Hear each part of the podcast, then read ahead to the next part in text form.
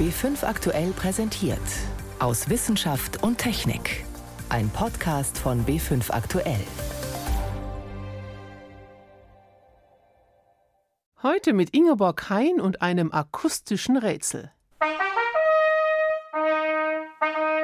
Hört sich das für Sie vom Klang her anders an als das?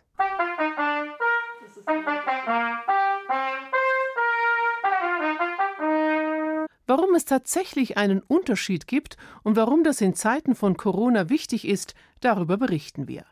Außerdem erklärt uns der Sportwissenschaftler Ingo Frohböse, warum wir schon mit regelmäßig Treppensteigen einen Herzinfarkt vorbeugen können. Als erstes aber beschäftigt uns die spektakuläre Himmelsscheibe von Nebra. Ich begrüße Sie zu unserem Wochenrückblick aus Wissenschaft und Technik. Sie gilt als eine der wertvollsten archäologischen Funde der Menschheit und zählt inzwischen sogar zum UNESCO-Weltdokumentenerbe, die Himmelsscheibe von Nebra. Der Fund hatte 1999 für Schlagzeilen gesorgt, denn er sollte belegen, welche profunden Kenntnisse die Menschen bereits in der Bronzezeit über den Sternenhimmel hatten. Jetzt kommen Zweifel auf. Stammt die Scheibe tatsächlich aus dieser Zeit? Oder ist sie viel jünger, wie jetzt zwei Forscher behaupten? Pascal Kiss über einen aktuellen Expertenstreit. Die vor über 20 Jahren in Sachsen-Anhalt gefundene Scheibe zeigt nicht einfach nur einen Sternenhimmel. Die Himmelscheibe von Nebra zeigt auch, dass die Macher wahrscheinlich einfache kosmische Regeln verstanden haben. So haben sich Bauern möglicherweise beim Sehen und Ernten an den Sternen orientiert. Ungewöhnliches Wissen für die Bronzezeit vor etwa 3800 Jahren. Deshalb hatte der Fund immer wieder für Aufsehen gesorgt. Der Besitzer der Scheibe hatte mit dem exklusiven astronomischen Wissen möglicherweise einen entscheidenden Vorteil gegenüber anderen Völkern.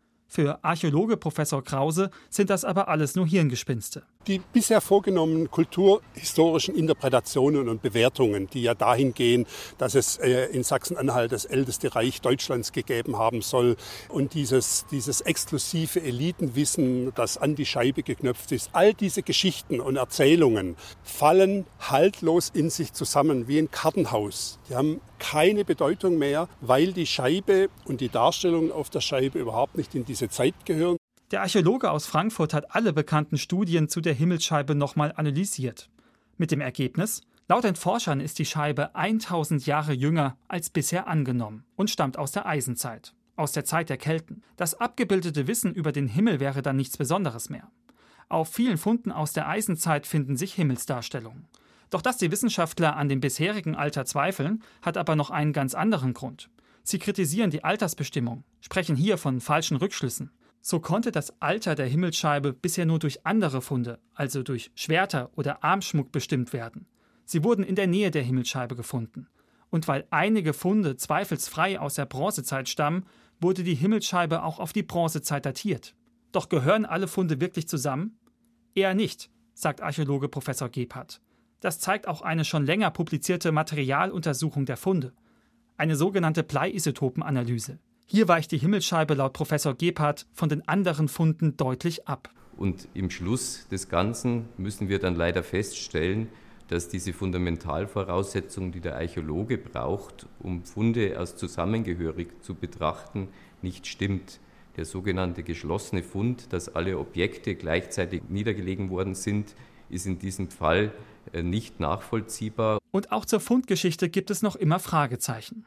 1999 finden Raubgräber die Himmelsscheibe in Sachsen-Anhalt, in der Nähe vom Ort Nebra. Die Scheibe wird dabei beschädigt. Doch viel entscheidender, die Finder geben an, dass die Scheibe nur wenige Zentimeter unter der Erde gelegen hat. Sie haben es direkt unter der Oberfläche gefunden. Es war nur wenig Laub darüber, haben sie gesagt, also nicht mehr wie drei oder fünf Zentimeter in der Tiefe. Auf dem Berg, wo es angeblich gefunden wurden, ist eine Humusschicht von 20 Zentimeter, die sich natürlich im Laufe der letzten 100 Jahre und nicht 1000 Jahre gebildet hat. Also genau an dieser Stelle passt die Fundgeschichte nicht überein mit dem, was man als archäologische Geschichte erwarten würde. Das findet Professor Gebhardt für einen archäologischen Fund eher ungewöhnlich. Auch zu den anderen Funden rund um die Himmelsscheibe gibt es laut Professor Krause widersprüchliche Informationen. Das ist keine Basis für eine fundierte wissenschaftliche Untersuchung und Lösung des Problems. Das ist so wackelig, dass wir davon ausgehen müssen, dass die Funde nie zusammen gehört haben, nie zusammen gefunden wurden. Wegen den vielen Unklarheiten fordern Gebhardt und Krause eine neue unabhängige Untersuchung der Himmelsscheibe durch ein internationales Forschungsteam. Zu groß sind ihre Zweifel an einem der bisher wertvollsten Funde der Menschheit. Die Diskussion über die weltberühmte Himmelsscheibe von Nebra geht also weiter. Ein Beitrag von Pascal Kiss. Seinen Spitznamen als Fitnesspapst hat er längst weg, Professor Ingo Frohböse. Er leitet das Zentrum für Gesundheit durch Sport und Bewegung an der Deutschen Sporthochschule in Köln. Es ist die einzige Sportuni deutschlandweit. Frohböse ist unter anderem Sachverständiger des Deutschen Bundestages in Sachen Prävention. Und klar, dass er nicht nur darüber forscht und berichtet, sondern seine Erkenntnisse selbst beherzigt. Trotzdem die Frage an ihn als Sportwissenschaftler, heute schon sportlich gewesen? Ich laufe in der Regel meistens morgens so zwischen halb sieben und halb acht ein Stündchen. Das habe ich heute Morgen auch schon gemacht. Ui. Die Enten haben sich gefreut, haben gewunken und nun bin ich wirklich ganz frisch und vital. Sport ist Ihre Berufung, nicht nur als Wissenschaftler. Früher waren Sie ja selbst sogar Leistungssportler, mehrfach deutscher Vizemeister über 100 Meter und 200 Meter Sprint. Hm, was mögen Sie heute besonders? Also ich fahre relativ viel Rennrad an den Wochenenden und natürlich auch im Urlaub. Gerade in den Alpen bin ich ziemlich viel unterwegs mhm. und zum mhm. Zweiten laufe ich quasi fünf bis sechs Mal in der Woche, mache so ein Stündchen und dann mache ich immer noch ein bisschen Gymnastik, so hieß das ja früher, also Körpergewichtstraining. Prävention ist Ihr Beruf gar nicht so einfach. Wir Deutsche gelten ja als Sportmuffel. Also wir gehen heute davon aus, dass 85 Prozent der Deutschen einen Bewegungsmangel haben und das ist einfach zu viel. Letztendlich ist die Wissenschaft in der Ebene, also quasi in der Region vor Ort, noch nicht so richtig angekommen, wie wichtig es doch ist. Bleiben wir gleich bei der Forschung. Wo sind Sie momentan ganz aktuell dran?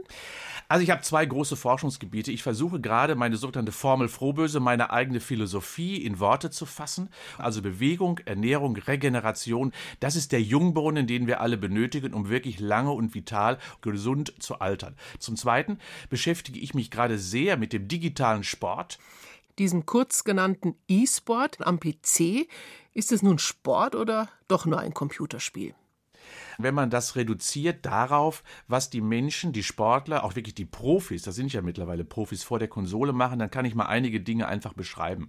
Die haben so Bewegungen etwa von drei bis 400 pro Minute, zwar nur mit den Fingern, mit den Händen und mit den Schultern, aber drei bis 400 Bewegungen sind schon ziemlich zügig. Die Herzfrequenz geht in die Höhe und wir haben sogar Cortisolwerte, also das Stresshormon gemessen. Das ist wie bei einem Elfmeterschießen im Champions League Finale. Es wird wettkampfmäßig betrieben und so hat es viele Ähnlichkeiten mit anderen Sportarten, nehmen wir nur mal das Beispiel Schach, nehmen wir nur mal das Beispiel Schießen, wo wir ja auch kaum Bewegungen finden.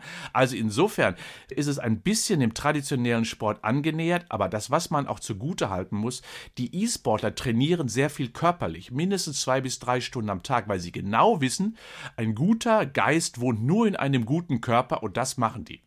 Erstaunlich finde ich ja, dass Sie sagen, dieser E-Sport wird in zehn Jahren den gleichen Stellenwert haben wie Fußball momentan. Das kann man wirklich sagen. Also wenn man die Wachstumsraten vielleicht nicht nur in Deutschland, sondern weltweit betrachtet, dann ist das jene sportliche Aktivität mit dem größten Wachstumspotenzial. Um Ihnen noch mal einige Zahlen zu nennen. Das Spiel FIFA, also Fußball auf dem digitalen Monitor, spielen etwa neun, zehn Millionen Menschen. Das ist gar nicht so viel. Aber es gibt andere Fantasy-Spiele, nehmen wir mal League of Legends, sehr bekannt in der Jugendkultur. Da spielen aktuell etwa 120 Millionen Menschen. Es ist kein Ballerspiel, es ist eher ein Fantasy-Spiel. Und dementsprechend erkennen Sie schon die unendlichen Dimensionen.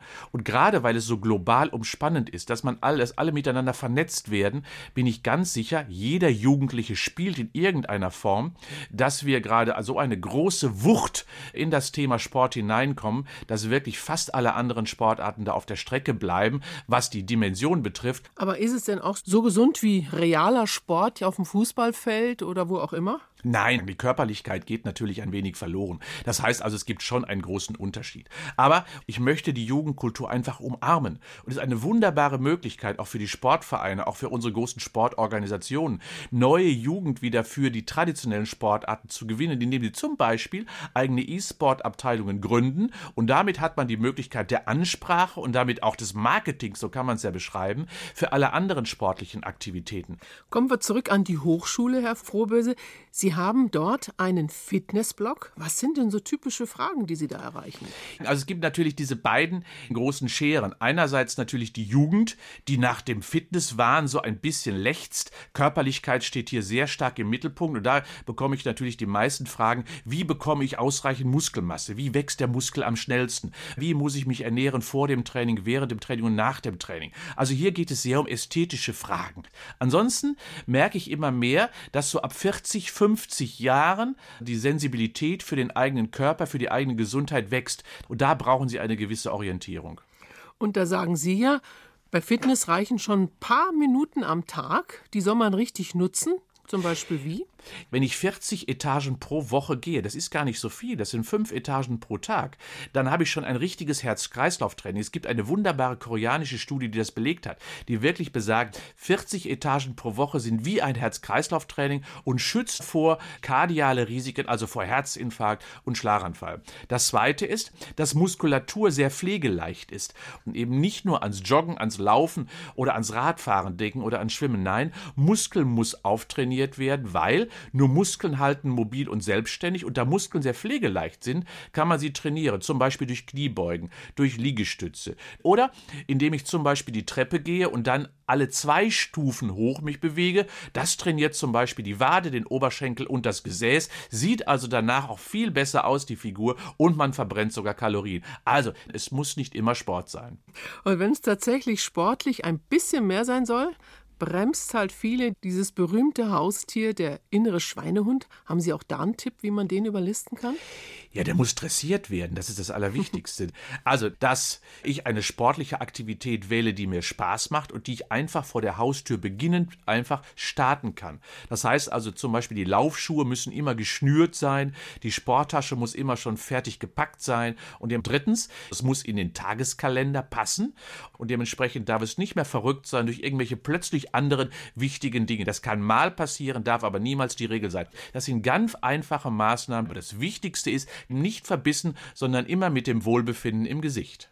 Denn der Spaß soll dabei sein. Ich bin ja heute Morgen gelaufen. Und ich höre sie immer schon kommen. Im Neon-Shirt überholen sie mich, messen ihre Herzfrequenz und sind immer leistungsorientiert unterwegs. Die fallen, wenn sie danach unter der Dusche stehen, wirklich kaputt zusammen. Wenn ich unter der Dusche stehe, bin ich eben immer frisch nach meiner sportlichen Aktivität. Also ich treibe Sport nach dem Grundprinzip der subjektiven Unterforderung. Und insofern versuche ich mich also niemals auszulaugen, es niemals zu übertreiben. Und es gibt mir immer ein gutes Gefühl, wenn ich nach diesem Motto lebe und aktiv bin. Denn nach dem Sport ist vor dem Sport. Dann wünsche ich Ihnen für morgen früh wieder viel Spaß. Ganz vielen Dank.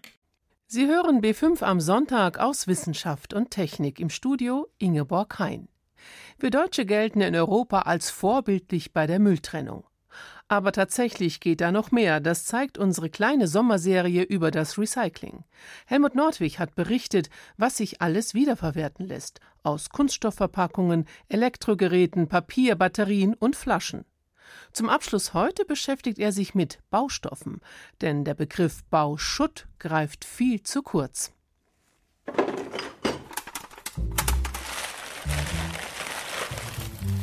Raus aus der Tonne. Warum wir mehr recyceln sollten.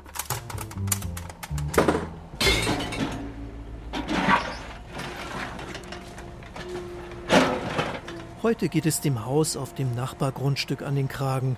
Gerade bricht der Bagger die Fensterrahmen raus. Schon bald ist nur noch jede Menge Bauschutt übrig. Er wird grob sortiert. Die Kunststofffenster, Dämmplatten, Heizkörper, das Holz vom Dachstuhl, alles wirft der Bagger auf getrennte Haufen. Das heißt aber nicht, dass alles wiederverwertet werden kann. Wenn man sich rückgebaute Holzbestandteile ansieht, stellt man in der Regel fest, dass die behandelt wurden entweder gegen Pilzbefall oder gegen Feuchtigkeit oder ähnliches. Und in dem Fall führt die Behandlung mit diesen Produkten dazu, dass das Holz nicht mehr wiederverwertet werden kann, sondern nur noch thermisch verwertet werden kann. Sprich verbrannt, berichtet Berthold Schäfer von der Initiative Kreislaufwirtschaft Bau. Auch der Kunststoff aus den Fensterrahmen kann nur sehr eingeschränkt recycelt werden. Es gibt einfach zu viele Sorten und oft sind da Flammschutzmittel drin. Metall lässt sich dagegen problemlos wiederverwerten. Die größte Menge Bauschutt machen aber Ziegel, Mörtel, Putz, Estrich und Beton aus. Und davon bekommen mehr als 90 Prozent ein neues Leben. In einer Recyclinganlage wird das Material erst einmal grob zerkleinert und aus Beton wird zum Beispiel der Bewährungsstahl entfernt. Das, was dann übrig bleibt, geht in der Regel in einen Brecher und wird auf verschiedene Kornfraktionen, so wie sie für verschiedene Anwendungen gebraucht werden, runtergebrochen und dann wird das Feinmaterial nochmal abgesiebt, das durch den Brechprozess anfällt. Aus diesen kleinen Körnchen werden aber kaum neue Hauswände. Das meiste davon wird für den Untergrund von Straßen verwendet. Auch Böschungen kann man damit aufschütten oder Bahndämme. Drei Viertel landen dort. Das müsste nicht sein, findet Norbert Leis vom Fraunhofer Institut für Bauphysik. Die Wiederverwendung beschränkt sich heute eher darauf, dass man das Material im Straßenunterbau als eher minderwertige Anwendung wiederverwendet. Das ist in unseren Augen kein echtes Recycling. Und zum anderen landet es dann doch überwiegend nur auf der Deponie oder als Deponiebaustoff. Norbert Leis und seine Kollegen haben auf der letzten Baumesse in München demonstriert, wie man das ändern könnte. In einen Trichter füllt der Forscher geschreddertes Baumaterial, Körner aus dem Brecher, die nur ein paar Millimeter groß sind, etwa Ziegelstückchen oder kleine Betonteile, genau das Material, das bis jetzt nicht weiter sortiert wird und im Straßenbau landet. Die Stückchen landen auf einem Förderband, über dem eine Infrarotkamera angebracht ist. Sie kann die verschiedenen Materialien unterscheiden. Druckluft pustet die Strähnchen dann jeweils in eine andere Richtung und dort fallen sie nach Sorten getrennt in verschiedene Behälter. Nicht ganz, aber doch weitgehend sortenrein. Das führt dann letztendlich schon dazu, dass eben die Reinheit darunter leiden wird in den Fraktionen. Man erhält also nie bei diesen Trenntechniken eine 100-prozentige Reinheit. Man muss sich dann mit geringfügigen Abweichungen zufrieden geben. Immerhin könnte man mit diesem sortierten Bauschutt mehr anfangen, als ihn auf einen Bahndamm zu kippen. Norbert Leis hat daraus probeweise verschiedene Baumaterialien erzeugt, zum Beispiel sogenannten Porenbeton, einen leichten Ziegelersatz mit guter Wärmedämmung, oder eine Fassadenplatte, bei der das recycelte Material Zement ersetzt. Die besteht zu 70 Prozent aus Bauschutt. Es ist zementfrei und damit bei der Produktion muss man kein CO2 ausstoßen. Es ist also ein sehr nachhaltiges Material. Es ist sehr leicht und kann auch in den notwendigen Festigkeiten hergestellt werden. Zugelassen ist das alles noch nicht, und bei Baustoffen wird da zu Recht besonders genau hingeschaut. Immerhin aus einem Viertel des Schutz, der in Deutschland beim Abriss von Häusern anfällt, wird schon jetzt neues Baumaterial, und zwar sogenannter Recyclingbeton, sprich Beton, der teilweise mit Material angemischt wird, das schon mal verbaut war. Er darf nur innerhalb von Gebäuden eingesetzt werden, weil er Frost oder Tausalz nicht so gut verträgt wie normaler Beton, erklärt Berthold Schäfer. Da reagiert der Beton in beiden Fällen sehr empfindlich und insofern gibt es da Einschränkungen, wo dieser Beton eingesetzt werden kann. Aber im normalen Wohnungsbau beispielsweise ist kein Problem, Recyclingbeton einzusetzen. Tests haben ergeben, dass der Anteil an recyceltem Material in Beton problemlos erhöht werden kann, ohne dass die Qualität leidet. Bis zur Hälfte wäre möglich, bis jetzt ist es gut ein Drittel. Die entsprechende Vorschrift kann also angepasst werden, eine Änderung ist in Arbeit. Dann wird es sich noch mehr lohnen, wenn der Bagger beim Abriss Beton, Ziegel, Fenster, Dachstuhl alles auf einzelne Haufen wirft. Es lässt sich also einiges herausholen, wenn ein Haus abgerissen wird. Ein Beitrag von Helmut Nordwig. Hygienekonzepte sind in der Pandemie das Gebot der Stunde. Das gilt für ein Unternehmen genauso wie für einen Chor. Forscher haben zum Beispiel bei einer Studie mit Chorsängern des Bayerischen Rundfunks empfohlen, der Abstand zu den Sängern und Sängerinnen in der jeweils vorderen Reihe soll mindestens zwei Meter betragen. Zur Seite reichen die üblichen eineinhalb Meter. Und wie ist es bei Musikern mit einem Blasinstrument? Damit hat sich jetzt die Bauhaus-Uni in Weimar beschäftigt. Antje Übel. Mit Musikinstrumenten beschäftigt sich Andreas Mühlenbehrendt, Professor für Produktdesign an der Bauhaus-Uni Weimar, normalerweise nicht. Doch vor zwei Monaten kam ein Anruf von Gernot Süßmuth, dem Konzertmeister der Staatskapelle Weimar. Er wollte wissen, kann man Blasinstrumente mit einem Hilfsmittel pandemiesicher machen? Dann habe ich mich hingesetzt und verschiedene Designs entworfen, verschiedene Lösungen entworfen, wie man mit Blasinstrumenten weniger Luft in den Raum verteilt. Wir haben einige Sachen ausprobiert, manche haben nicht geklappt. Das Stück, das am besten geklappt hat, sollte dann auf Herz und Nieren geprüft werden. Es bestand aus herkömmlichen Zellstoff. Der Filter ist ein wabenförmiges Papierelement aus ganz klassischem Haushaltspapier und dieser Filter wird auf die Öffnungen der Blasinstrumente mit lösbarem Kleber aufgetragen, mit dem Klebeband. Der Prototyp war vor gut einem Monat fertig. Die Bauanleitung dafür hat Andreas Mühlenbehrend längst auf einer Online-Datenplattform veröffentlicht, damit Musiker aus aller Welt den Filter nachbauen und nutzen können. In Weimar begann derweil die Testphase. Die große Frage der vergangenen Monate war schließlich, wie viel Luft tritt denn nun bei den Schallbechern der Blasinstrumente aus? Die Testreihe leitete die Bauphysikerin Lia Becher von der Bauhaus-Uni Weimar. Da haben wir eben hier an der Professur die sogenannten Schlierenverfahren, unter anderem den Schlierenspiegel mit dem es möglich ist, diese Luftströmungen zu visualisieren. Mit einem Schlierenspiegel kann man Luftströmungen sichtbar machen. Diese erscheinen dann wie wolkige und bewegte Schlieren auf der Spiegeloberfläche. So weit wie der Luftstoß geht, reichen die Schlieren in den Spiegel hinein. Da ist letztendlich herausgekommen, dass keines der Instrumente weiter als 1,1 oder 1,2 Meter Luft in den Raum gestoßen hat. Und man ist ja ursprünglich ausgegangen von etwa 12 Metern. Das war dann zurückzuführen auf einen Fehler in der Umrechnung, dann waren es später immer noch drei oder vier Meter, die zwischen den Blasmusikern eingehalten werden sollten. Und das hat sich jetzt nach und nach immer mehr reduziert, diese Distanzen. Wahrscheinlich auch dank unserem Verdienst, dass wir einfach zeigen konnten, dass der Ausstoß viel geringer ist als ursprünglich angenommen. Ob und wie viele Viren die ausgestoßene Luft enthält, könne Lia Becher nicht sagen. Die Experimente seien rein physikalisch. Man habe aber deutlich zeigen können, wie wirksam der einfache Zellstofffilter sei. Durch seinen Einsatz konnte die Reichweite der Atemluft, die beim Spielen der Instrumente in den Raum geführt wird, stark reduziert werden.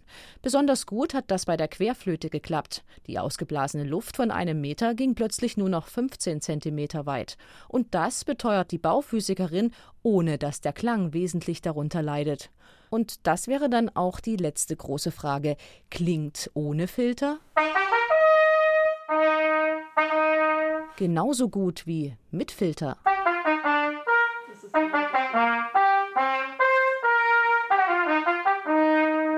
Muss natürlich auch anmerken, dass der Luftausstoß in dem Instrument letztendlich überhaupt nichts mit dem Ton zu tun hat. Also der Schall, der braucht einfach ein Medium, die Luft in dem Fall, dass er transportiert werden kann.